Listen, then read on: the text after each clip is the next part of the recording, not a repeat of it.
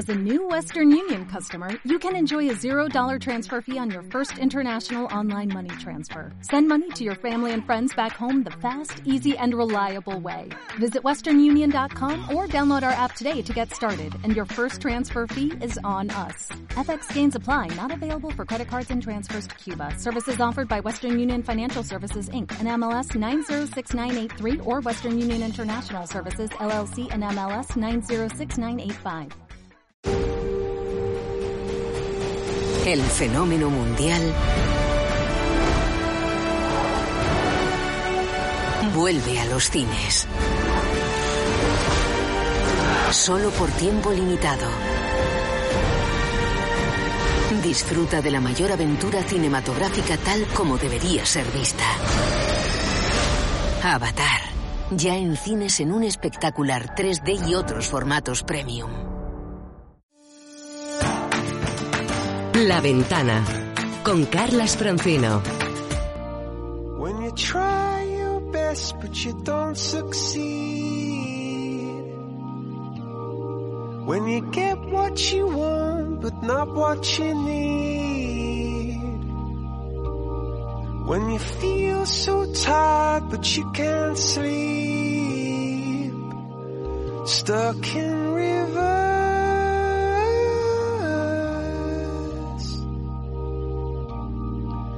Tears come streaming down your face. When you lose something you can't replace.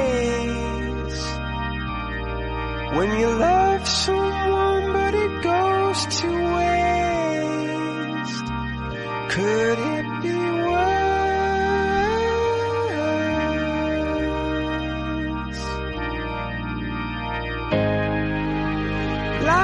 sweet.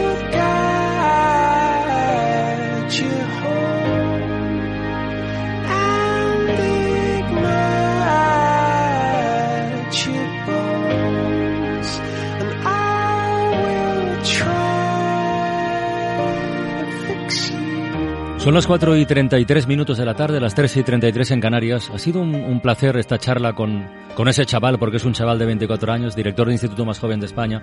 Y ha sido un gusto escucharle cómo los chavales eh, miran su futuro, cómo tienen planes, la escala de valores, eh, jerarquizar las cosas importantes de la vida. Seguro segurísimo que en esos casi 500 alumnos del Instituto de, de Tenerife, alguno se dedicará a la ciencia o a la investigación, que es algo que tenemos por ahí en nuestra vida cotidiana a veces medio olvidado, pero que tiene un peso y un valor absolutamente fundamentales. Mañana, mañana es el Día Mundial de la Investigación en Cáncer. Eso ya no suena más, ¿verdad? Cada año, por dar algún dato, ¿eh? Cada año unas 100.000 personas son diagnosticadas con tumores que tienen una supervivencia inferior al 30%. Y claro, la investigación es clave para mejorar no solo el pronóstico, sino, sino la curación. Y para los pacientes de cáncer, que son muchos y todos conocemos alguno o, nosotros mismos hemos sufrido esta enfermedad, la investigación es bastante más que una cifra, una estadística, un porcentaje. La investigación es sinónimo de esperanza y a las pruebas me remito. Bueno, a las pruebas no, a las historias que ha recogido Emma Vallespinos.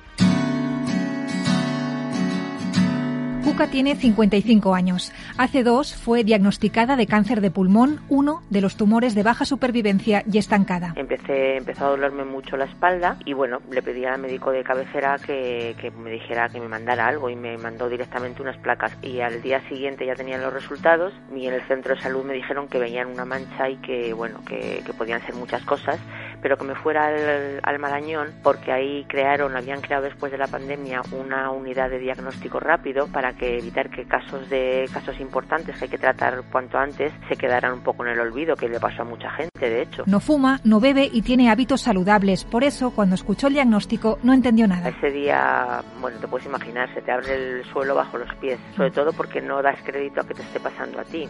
Imagino que le pasa a todo el mundo, pero bueno, cuando compras muchas papeletas, pues tienes más posibilidades, pero cuando no compras ninguna papeleta, como yo digo, te quedas perpleja. Cuca intentó ser positiva, ir día a día.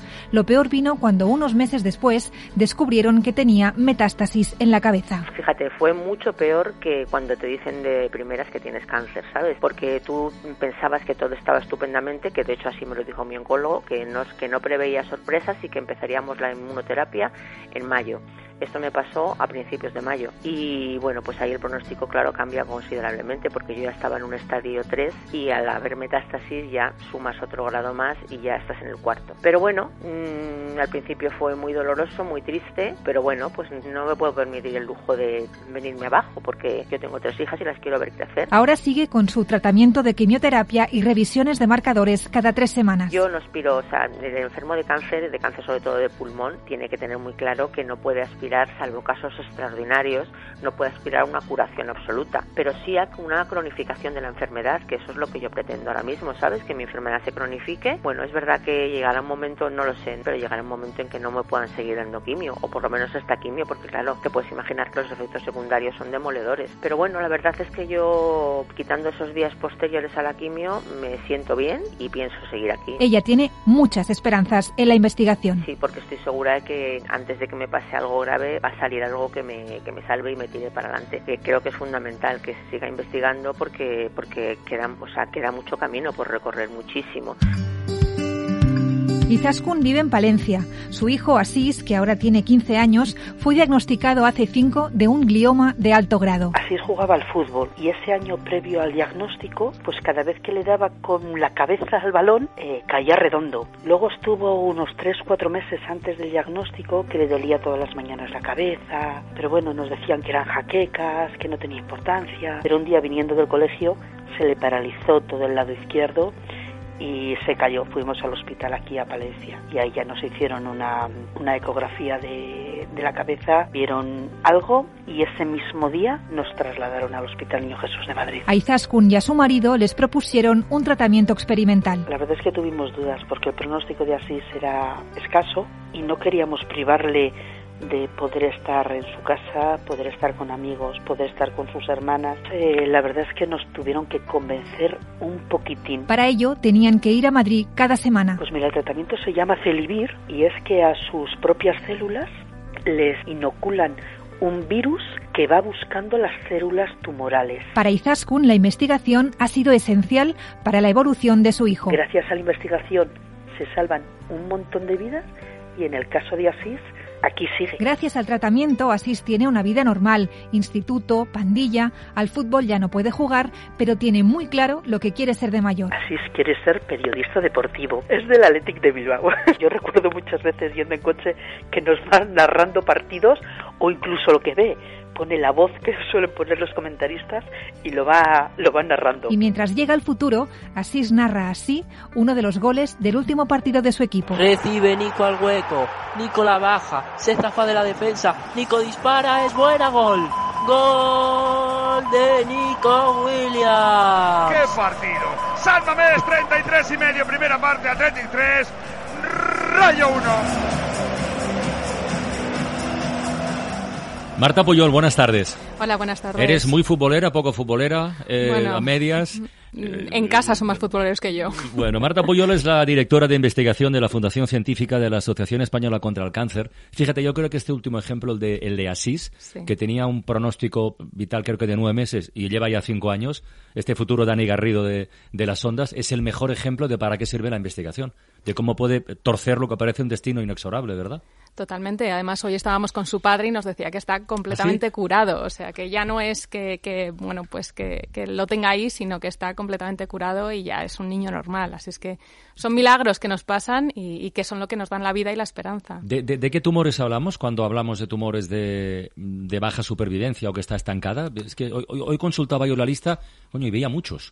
Bueno, ahí, ahí eh, son distintos, ¿no? O sea, unos son de supervivencia baja, nosotros llamamos de aquellos de supervivencia supervivencia baja los que tienen una supervivencia menor de un 30%, ¿no?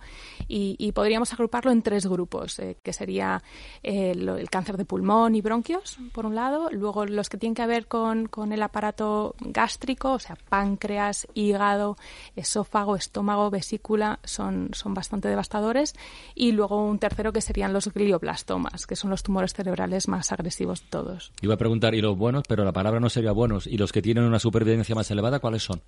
Pues ahí estaríamos hablando de un próstata, eh, las leucemias cada vez tienen una supervivencia mayor, de hecho muchas ya las hemos conseguido cronificar y, bueno, pues también mama estamos consiguiendo también unos índices bastante altos de supervivencia, aunque luego ya hay subgrupos y grupos porque al final el problema del cáncer es que no es una enfermedad, son 200 y, hay, que ponerle nombre y apellido a cada una de ellas para, para tener mejor diagnóstico. Tumores que ahora tienen un alto índice de supervivencia, ¿hace cuántos años tenían un 30 o quizás menos de un 30 de supervivencia? Bueno, nosotros hoy en la Fundación estamos celebrando nuestro 50 cumpleaños eh, y, y recordábamos qué pasaba hace 50 años con la supervivencia en cáncer. Bueno, pues es que se moría prácticamente todo el mundo, ¿no? Estaba en un 20% la supervivencia y ahora estamos llegando a un 60, rascando si podemos llegar al 60, ¿no? Entonces, eh, se ha progresado muchísimo a lo largo de estos 50 años que llevamos trabajando en ello desde la asociación, eh, pero, pero todavía nos queda, nos queda mucho camino. O sea, esto es una ecuación, a más investigación, más supervivencia. Es así de claro, ¿no? Mm, bueno, a mí me parece que hay más, más variantes dentro de, dentro de la ecuación, ¿no? O sea, necesitamos investigación. Prevención. necesitamos prevención pero necesitamos un ecosistema eh, de ciencia en el país. También necesitamos empresas. Eh, que también puedan trasladar esos resultados lo antes posible a los pacientes y necesitamos también políticas científicas que nos permitan hacer todo eso lo más rápido posible y sobre todo un plan, un plan nacional de investigación en cáncer que nos conduzca a todos, que nos sepamos por dónde es, cuál es la carretera por la que tenemos que conducir todos y así, si, si trabajamos todos de la mano, conseguir conseguiremos llegar a ese gran reto de 70% de supervivencia para 2030. Ahora estamos trabajando todos, o sea, ese todos es todos en España, todos en Europa o todos en el mundo. La investigación contra el cáncer está del cáncer está interconectada. Lo acabas de llegar de Nueva York, precisamente. Justo, pues estoy recién llegada de Nueva York. Eh, pues la verdad es que la, investigación no tiene fronteras y, un ejemplo claro es, acabamos de llegar de Nueva York, los problemas son los mismos pues sí, mucho más dinero, por supuesto, eh, pero los problemas al final al fin y al cabo eran exactamente los mismos que tenemos nosotros aquí, con una ligera diferencia de presupuestos, ¿no? Eh, pero, pero al final los investigadores, tanto en España como en Estados Unidos, como en China, como en cualquier sitio, están hablando todo el día, hay muchísima colaboración entre ellos y eso es una de las cosas que nosotros también potenciamos, ¿no? Dar a los investigadores españoles herramientas para poder colaborar en red eh, y acercar esos resultados de investigación y también pues mejorar el ecosistema científico. A mí me del cuesta país. a mí me cuesta mucho entender con esto que acabas de, comentar hace un momento que siendo como es el cáncer una enfermedad que afecta a tantísima gente y que simplemente con pronunciar la palabra ¡bum! todo el mundo se pone alerta, cómo no existe un, plan de estado, un, un programa general. No sé cómo no se ha hecho esto todavía. ¿Hay algún indicio de que se puede hacer, por cierto? Bueno, hay, hay plan de cáncer. Nosotros lo que queremos es un plan de investigación en cáncer que converja absolutamente todo. Tenemos, de hecho, pues el año pasado estábamos hablando con, con los coreanos, ¿no? que son un claro ejemplo que han creado un plan integral de investigación en cáncer, donde han aglutinado a todos los sectores y ellos han conseguido llegar a ese reto, 70% de supervivencia para 2030. Si ellos pueden, nosotros podemos. Somos igual o mejores, os diría. ¿Cuál es el último, el último grito en tratamientos contra el cáncer? ¿Los trajes a medida? ¿La inmunoterapia? ¿Por dónde van los nuevos descubrimientos?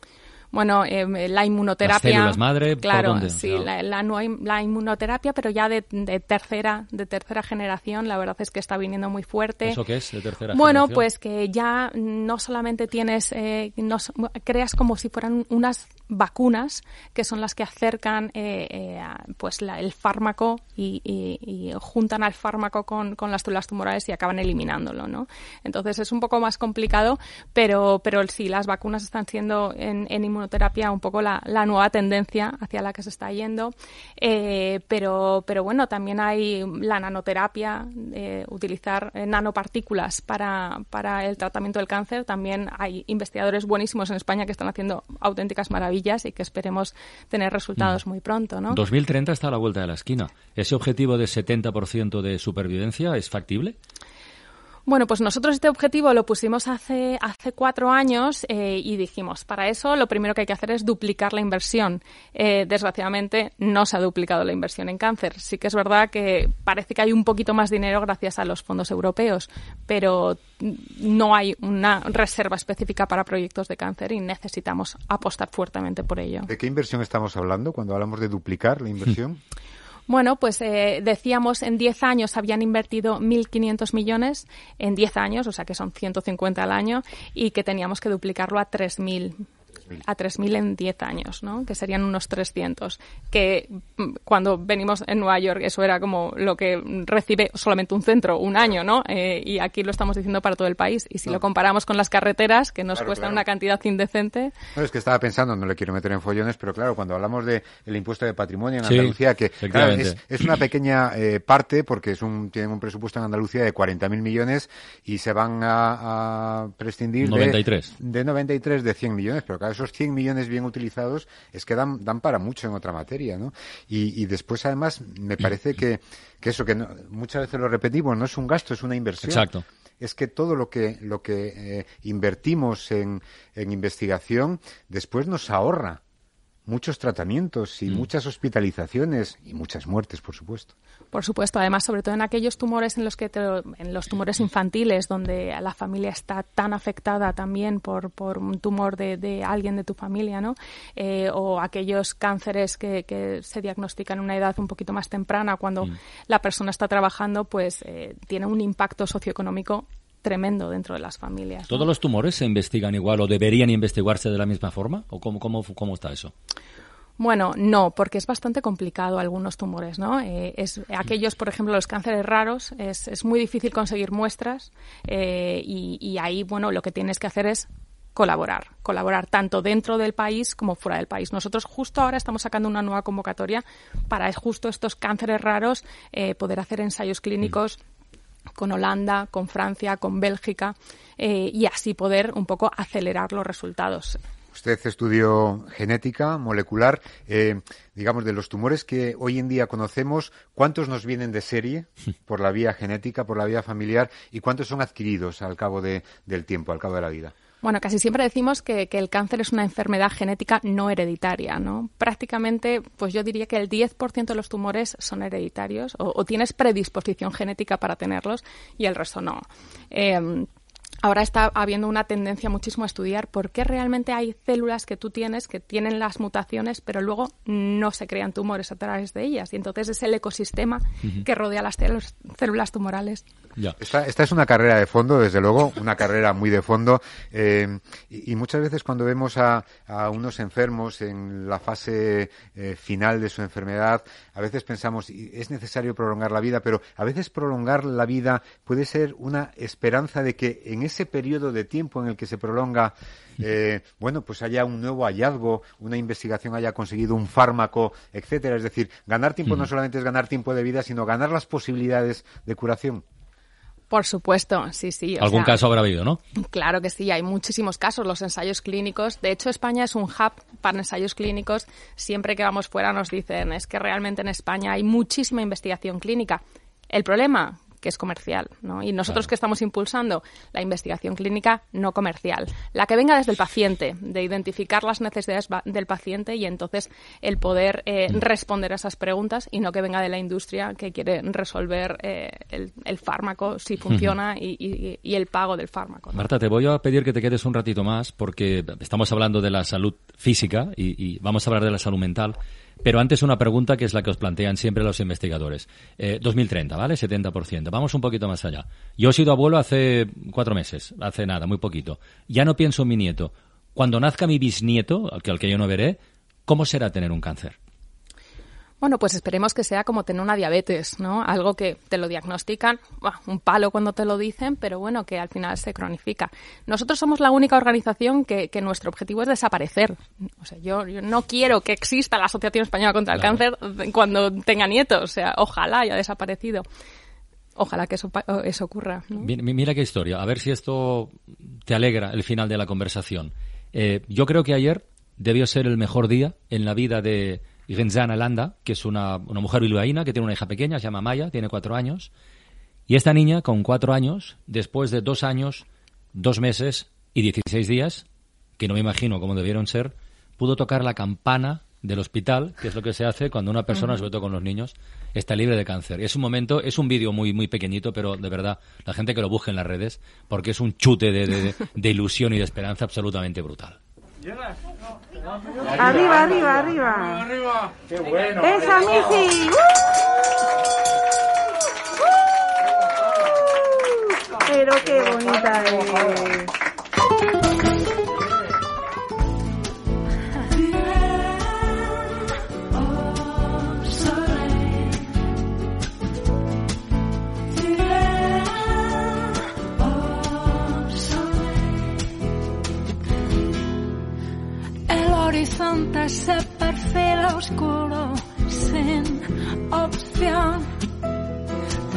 Cuerpos que antes fueron uno rompen esa unión.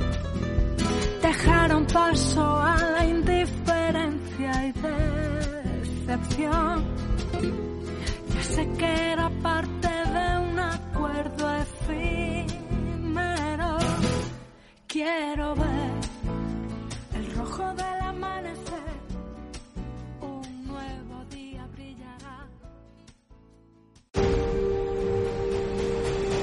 El fenómeno mundial vuelve a los cines. Solo por tiempo limitado. Disfruta de la mayor aventura cinematográfica tal como debería ser vista. Avatar. Ya en cines en un espectacular 3D y otros formatos premium.